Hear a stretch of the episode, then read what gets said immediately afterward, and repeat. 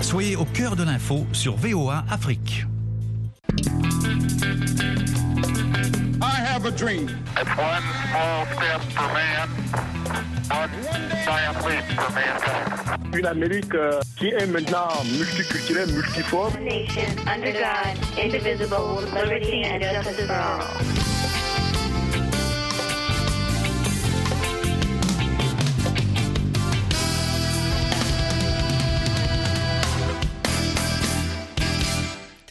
Mesdames, Messieurs, bonsoir. Euh, ravi de vous retrouver dans le cadre de L'Amérique et vous, édition de ce vendredi 8 septembre 2023. Vous êtes sur VOA Afrique. Nous émettons depuis Washington, D.C. aux États-Unis. Et ce soir, nous parlons du monde du travail aux États-Unis. Lundi dernier, comme chaque premier lundi du mois de septembre, les Américains ont célébré le Labor Day, la fête du travail. À cette occasion, le président Joe Biden s'est exprimé lors d'un rassemblement syndical à Philadelphie. Il a félicité les travailleurs américains pour leur rôle dans la construction de l'économie, évoquant la façon dont le pays pardon, se remet de la pandémie de COVID-19 et de ce que son administration a fait pour financer l'amélioration des infrastructures. Le discours de M. Biden survenait après la annonce la semaine précédente de la création de 187 000 emplois en août, une preuve d'un marché du travail au ralenti mais toujours résilient malgré les taux d'intérêt élevés imposés par la Réserve fédérale. De tout cela, nous en parlons avec nos invités.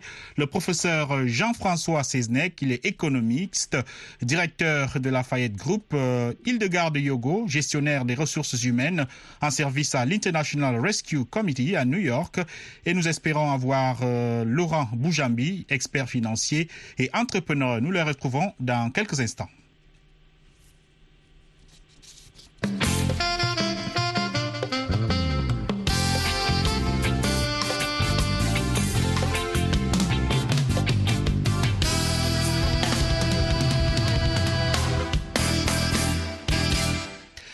Nous retrouvons donc notre premier invité, le professeur Jean-François Seznec. Il est économiste et directeur de Lafayette Group. Bonsoir, professeur. Bonsoir, bonsoir. Merci de nous rejoindre dans cette émission. Aujourd'hui, nous parlons du travail aux États-Unis.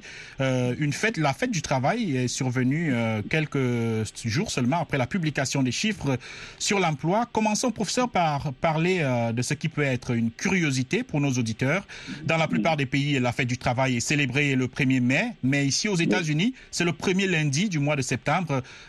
comment expliquer cela, professeur? Écoutez, c'est une vieille histoire euh, qui remonte à très longtemps, à l'établissement de la fête du travail aux États-Unis il y a plus de 50 ans, 60 plus que ça même, et euh, qui en fait, euh, ils ont choisi cette date de la fin de l'été pour ne pas être une date socialiste, si vous voulez. Il, fallait faire la fête du travail, oui, mais pas une fête socialiste qui aurait été à l'époque surtout très anti-américaine. Donc euh, il faut donc euh, souhaiter la meilleure des choses aux travailleurs, mais pas euh, promouvoir le, le, le, côté socialiste de la chose. Mmh. Alors, professeur, euh, la, la, fête du travail, le Labor Day, euh, dont euh, la, le marché du travail, je voulais dire, a été oui. affecté par la pandémie de Covid-19, mais on assiste progressivement à une relance dans le marché de l'emploi. C'est donc une aubaine hein, pour ceux qui cherchent de l'emploi en ce moment. Comment analysez-vous le marché en ce moment de la vie des, des États-Unis? Écoutez, le marché est très très très fort. Le, le, le taux en ce moment de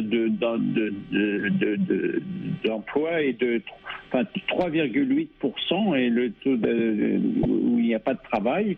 Et, c'est un chiffre très bas. Et en fait, c'est un chiffre qui est en fait encore plus bas que ça parce que dans certaines régions de, de, de, des États-Unis, le taux est assez aussi bas que, euh, que, par exemple dans le Maryland où j'habite, à côté de Washington, euh, le, taux est inférieur à 1,8%. Donc euh, il n'y a, pas du tout de sous-emploi en ce moment.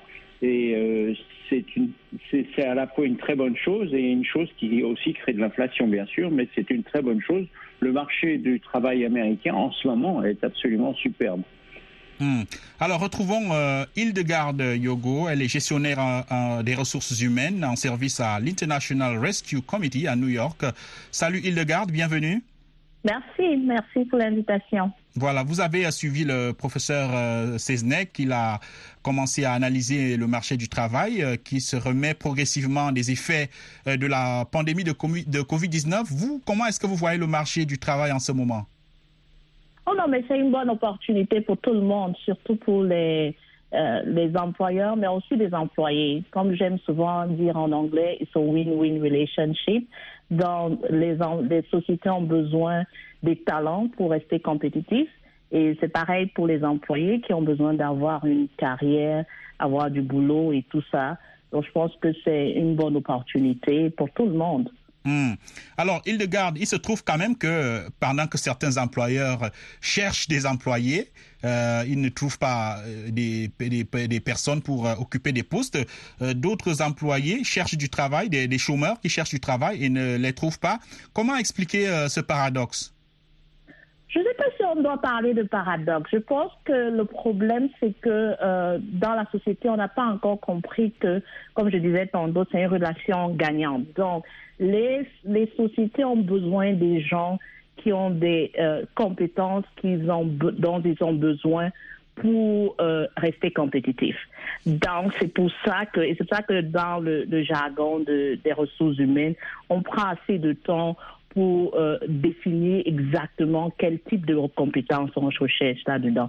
Donc, je pense que c'est une, une, une, une, équation entre la relation entre ce que l'employeur veut et ce que l'employé l'employé recherche. Donc, il est important pour ceux qui n'arrivent pas à trouver l'emploi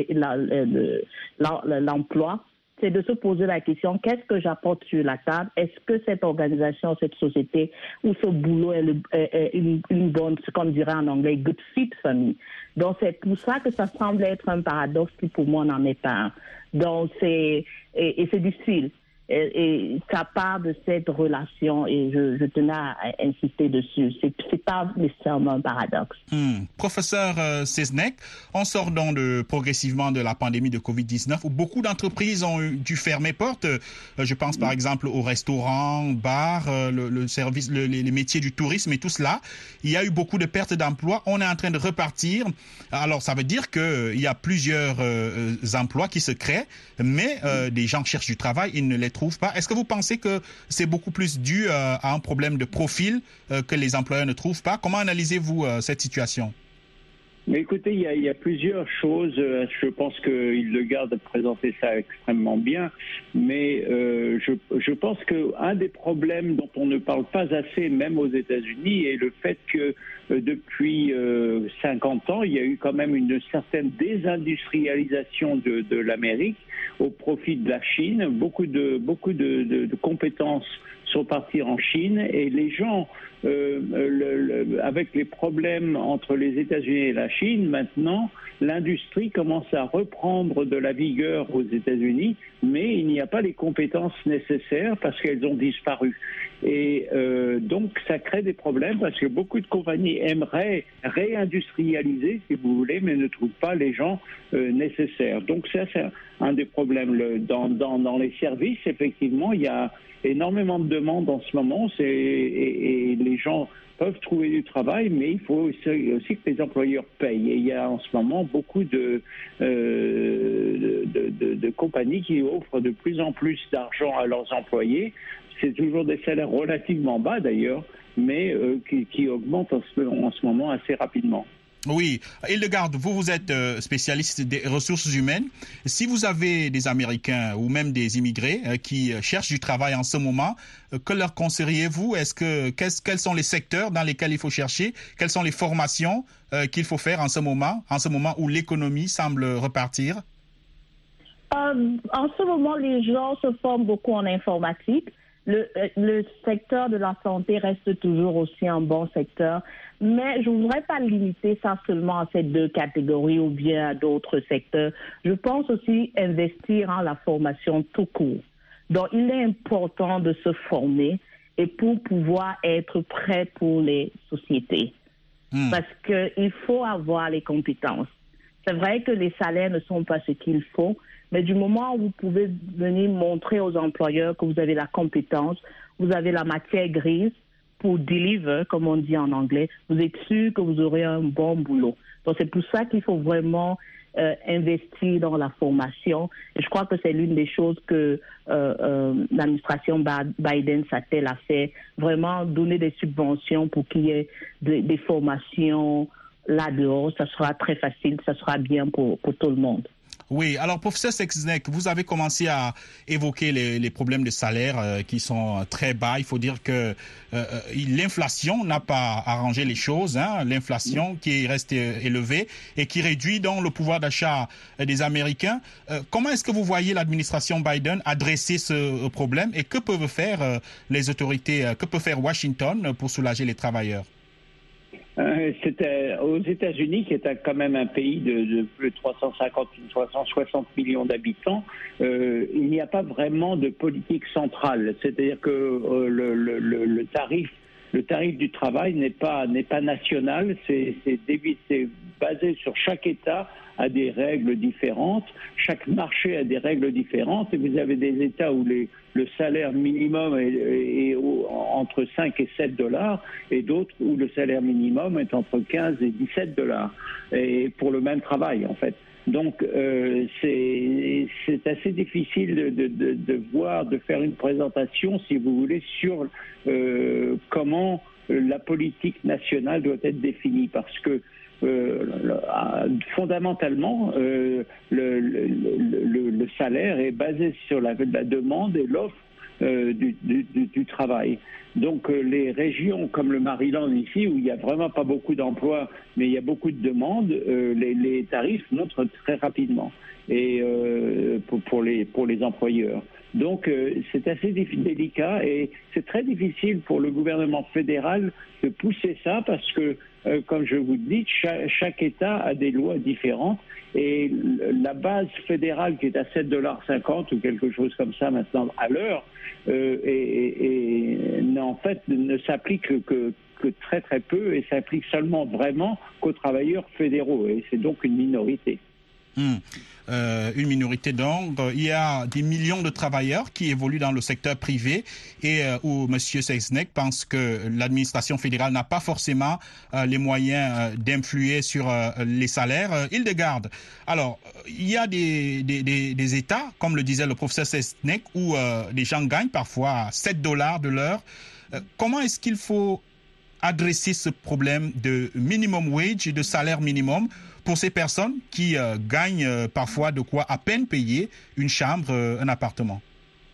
Oui, c'est assez bas, c'est assez bas. Et moi, je me dis, le, le gouvernement fédéral ou bien des, gouvernements au point de vue étatique devraient subventionner des entreprises. Hmm. Et ça va pouvoir faire en sorte qu'il y ait un boost sur les salaires. Par exemple, l'année passée, vous allez remarquer que l'augmentation salariale qui est faite dans beaucoup d'entreprises en fin d'année était beaucoup plus élevée que les années précédentes dû, à l'inflation.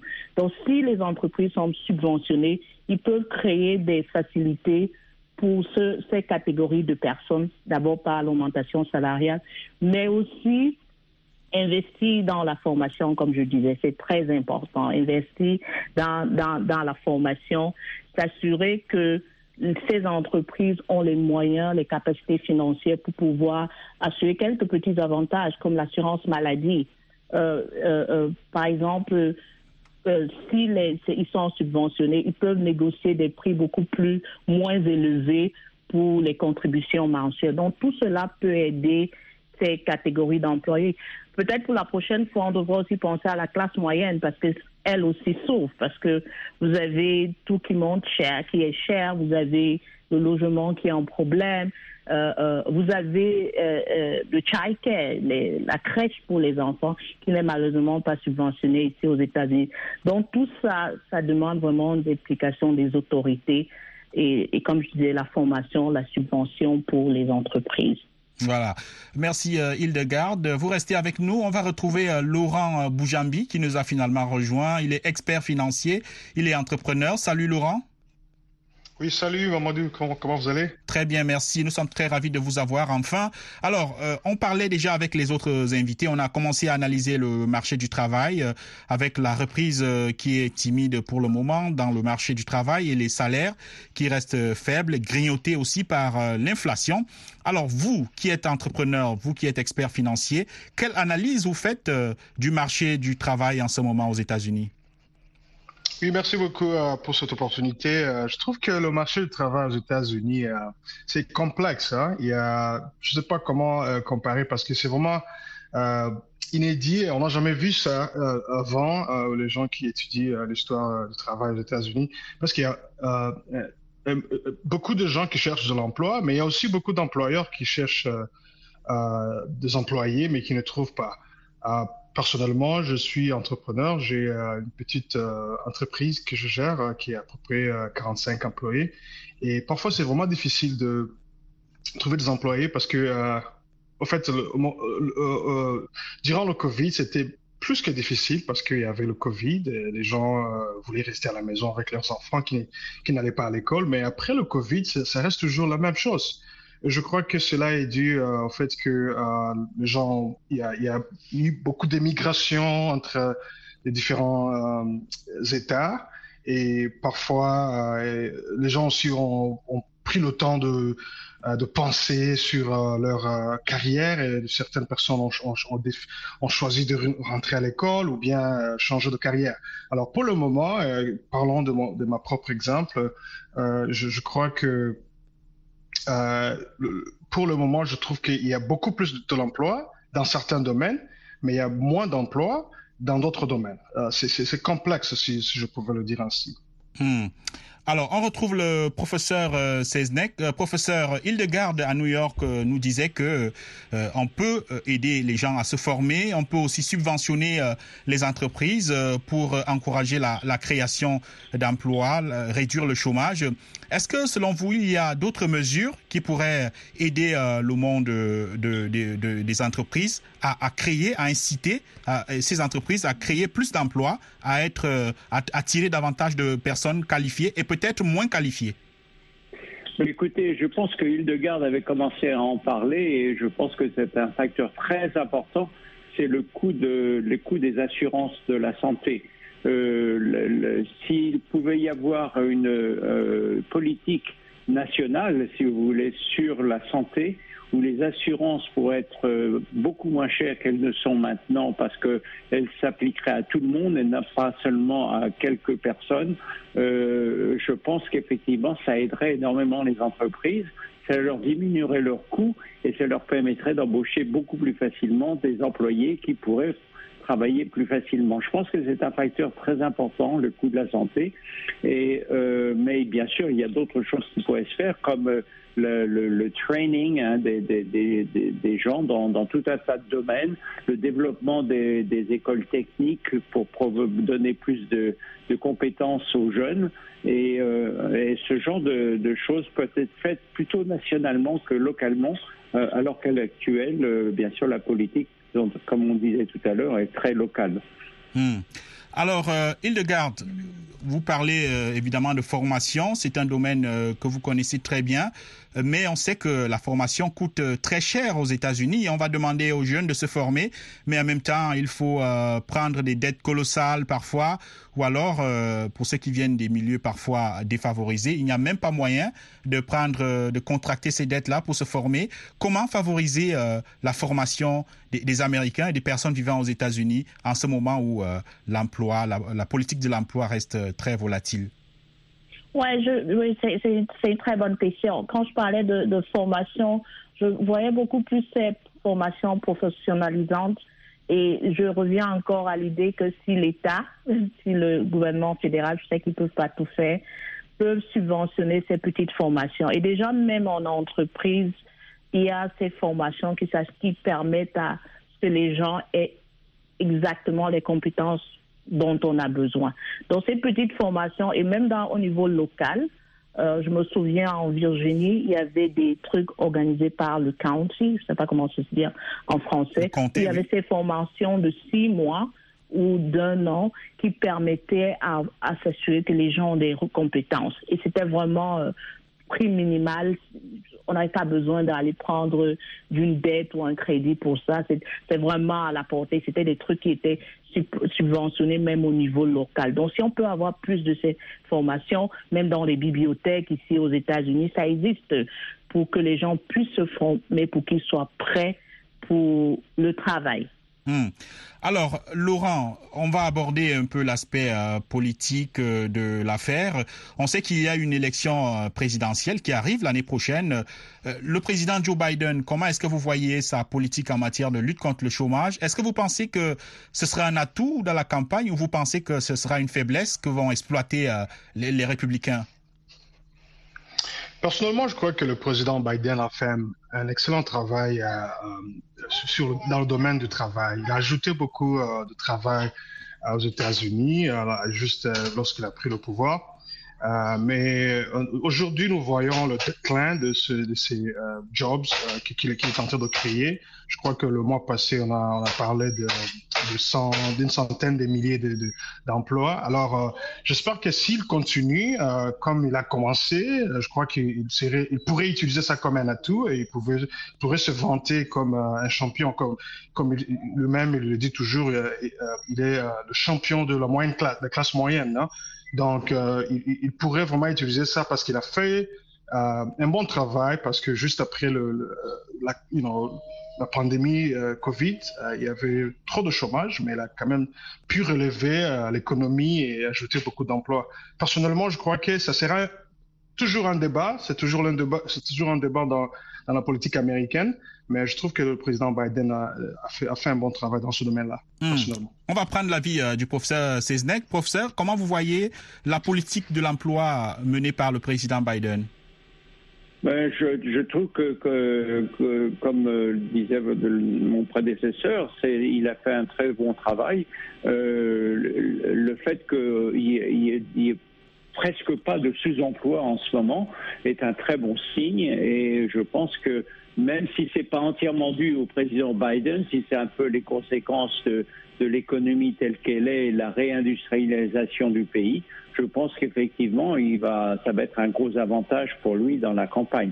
Il est aussi très proche des, des, des, des, des syndicats. syndicats, oui. Et, euh, à cause de ça, ça va lui quand même lui faire un gros avantage parce que le, Parti démocrate a perdu beaucoup de, militants, si vous voulez, de personnes qui votent pour eux, qui viennent de la classe moyenne et qui étaient dans le temps très proches des syndicats. Maintenant, le président se remet très proche des syndicats et va essayer de récupérer cette classe moyenne qui a un peu disparu. Hmm. Alors, Hildegarde, ce sera certainement votre euh, dernier mot. Alors, euh, comment est-ce que vous voyez euh, le marché de l'emploi dans les, prochaines, euh, les prochains mois ou les prochaines années? Quels sont les secteurs dans lesquels il faut investir, s'investir pour gagner plus d'argent, pour trouver du travail? Quelle est votre vue sur le marché de l'emploi à, moyen terme ici aux États-Unis? Je pense que nous sommes en bonne voie. je pense que pour ceux qui cherchent du travail, c'est de chercher à se former. Et on n'a pas besoin de, de prendre ces, ces, dettes colossales pour se former. Il est important de se former. Il est important aussi, j'insistais au départ sur les subventions. Donc, si on peut euh, donner des subventions aux entreprises pour qu'ils puissent euh, offrir des salaires décents. Donc, je crois que c'est, je vois des signes très positifs. Des signes très positifs. Voilà. Merci beaucoup. Malheureusement, l'émission va bientôt s'achever. On va donner la parole à Laurent Boujambi qui va, euh, qui va clôturer cette émission. Laurent, on vous écoute rapidement une des perspectives pour le marché de l'emploi aux États-Unis. Je crois que c'est promettant aux États-Unis. Hein. Les États-Unis, ça a toujours été un pays euh, de l'emploi et tout le monde vient chercher de l'emploi ici. Et personnellement, je suis très euh, positif euh, en ce qui concerne l'avenir de l'emploi aux États-Unis. Mais je crois qu'il y, y, y, a certaines choses qui doivent être changées. Mais euh, un petit conseil pour les gens qui cherchent de l'emploi, qui, qui, veulent maintenir ou bien se lancer dans des carrières, il faut vraiment se former, comme le disait ma collègue. Mais aussi, il faut aussi voir où la technologie va. Il y a, avec l'artificial intelligence, l'intelligence artificielle, il y a beaucoup d'emplois qui vont être remplacés. Et je crois que les gens qui vont décider ou, comment étudier ou bien comment vont faire leur carrière euh, ils doivent aussi euh, penser à cela. À Donc, cela. chercher des emplois qui ne seront pas facilement euh, euh, remplaçables. remplaçable. Merci beaucoup euh, Laurent Boujambi, expert financier entrepreneur. Euh, merci aussi au professeur Jean-François Seznec, économiste et directeur de Lafayette Group. Merci euh, à Hildegard Yogo, gestionnaire des ressources humaines en service à l'International Rescue Committee. Merci d'avoir écouté cette émission que vous pouvez retrouver sur notre site web voaafrique.com. Au revoir.